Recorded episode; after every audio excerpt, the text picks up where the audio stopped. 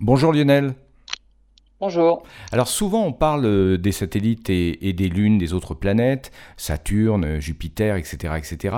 On parle pour la Terre de la Lune, mais en fait, découverte, on en découvre tout le temps, et il n'y a pas qu'une Lune autour de la Terre. Eh, c'est exactement ça. hein. Quand on parle de satellite de la Terre, on pense à la Lune, comme vous le disiez, qui est en orbite autour de notre planète. Il y a aussi deux autres endroits sur notre orbite où peuvent se trouver des petits astres. Ces endroits sont appelés les points de Lagrange de la Terre. Ils sont en orbite.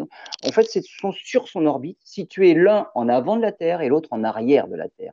Ces points forment avec la Terre et le Soleil en fait des triangles équilatéraux. Ce sont des points où les forces gravitationnelles conjuguées du Soleil et de la Terre permettent à des petits corps de garder des orbites relativement stables pendant des millions d'années. Les astres qui se trouvent au point de Lagrange sont appelés les satellites troyens. Ils ne sont pas en orbite autour de la Terre, mais autour du Soleil, sur la même orbite que notre planète. Ils vont donc à la même vitesse que nous. C'est un de ces satellites troyens, par exemple, qui est entré en collision avec la Terre au tout début de sa formation, une collision qui a créé la Lune. Il en existe actuellement un autre qui s'appelle 2010 TK7, découvert en 2010, et Kruitn, découvert en 1986. Les astronomes viennent d'en découvrir un nouveau. Pour l'instant, il s'appelle 2020 XL5. Sa zone de stabilité se trouve en avant de la Terre sur son orbite au point de Lagrange numéro 4. Il l'amène parfois à croiser l'orbite de Vénus et même parfois pratiquement jusqu'à celle de Mars.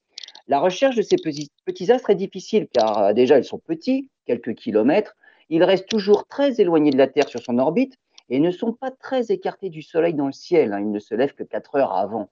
Des calculs ont montré que ce petit satellite troyen de la Terre ne restera dans la zone de stabilité que pour encore environ 2000 ans.